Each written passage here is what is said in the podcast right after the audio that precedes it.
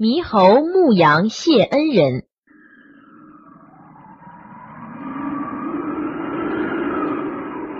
二零零零年一月，时值隆冬的秦岭漫天飞雪。这天上午，黄培选到羊圈喂羊，忽然看见羊圈门口卧了一只小动物，雪厚厚的覆盖在小动物的身上。老黄看不清他是什么，忙叫来老伴刘明霞，一人握一把柴刀，两人悄悄走近一看，是一只小猕猴，两眼泪汪汪的看着他们。老黄拂去小猕猴身上的雪，试图撵他走，可小猕猴却不能站立，看见来人，不停的流着泪。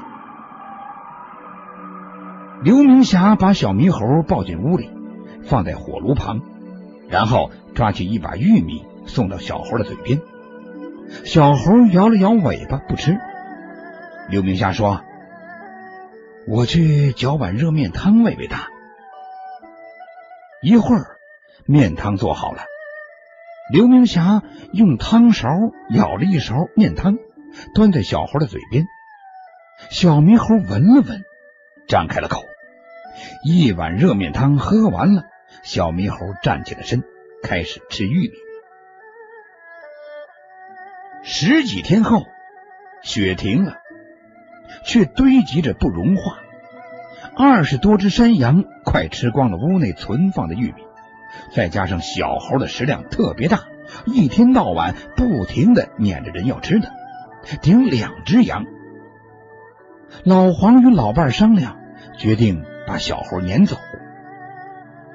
这天中午，老黄抱着小猴往山下走，走了几公里路，把小猴放在通往山下的小道上，拍了拍他的头，说：“走吧，你下山去吧，山上太苦了，冬天又没吃的。”说完话，老黄转身上了山，走了十几步，回头一看。小猴还跟在身后，老黄走，他也走；老黄停，他也停。老黄心里有点急了，扯根树枝就打。小猴掉头朝山下跑去，但是到了半夜，小猕猴竟然又回来了。老两口看到这种情景，就想：算了吧，不赶他走了。全当养了一条狗，等开春有吃的了，不用撵，它自己就走了。到了二零零零年的四月初，雪才融化完，小猴还是没走。老黄赶着羊到坡上啃干草，小猴呢就跟在他们身后。这天下午，太阳快落山时，老黄正准备把羊赶回家。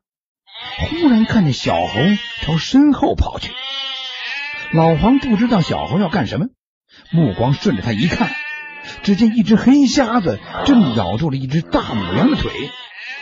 老黄很害怕，小猴跑过去干什么？老黄麻利的爬上一棵大树，朝小猴喊：“猴娃，快回来！你回来！”小猴已跑进了熊。越过去，一口咬住了他的尾巴。熊大怒，放开羊，回过头来攻击小猴。小猴一跳，爬到了树上，朝熊龇牙咧嘴的大声尖叫。熊围着树转了几圈，见奈何不了小猴，回头又冲向羊群，张口叼住了另一只小羊。小猴急了。跳下树，追上熊，腾空跃起，骑在他的身上，张口咬住了他的耳朵。熊大惊，放跑了羊，回头想咬小猴。小猴又跳上了一棵小树，熊呢就用身子抵着树，不停的摇。小树折断了，小猴摔了下来。熊上前一掌击在猴头上，刚下口咬，小猴就地一滚，又爬上了树。这个时候，羊已聚在了老黄的手下。熊抓不住小猴，狠狠的朝树上的小猴低吼几声，掉头跑向丛林的深处。小猕猴呢，从此留在了老黄家。小猴留下来后，开始随老黄去放羊。冬天，他挤在羊堆里，让羊们围着他取暖；夏天，他独自吊在树上睡。据老黄说啊，他就是看家护院呢。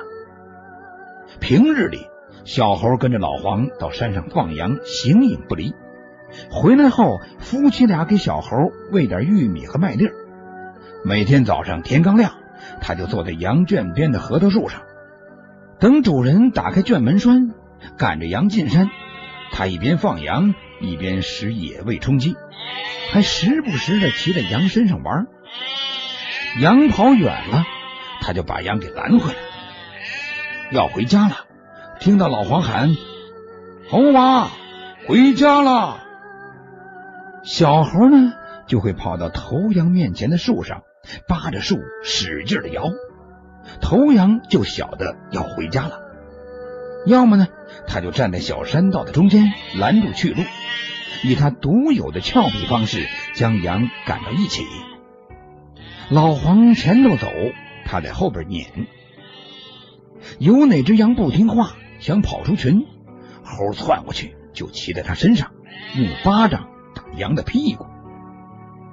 羊跑不过小猴，也斗不过他，久而久之，也就只好俯首称臣了，听从小猴的指挥。以前呢，老黄的羊每年都要被野兽叼走几只，自从有了小猴，两年来，老黄还没有丢过一只羊呢。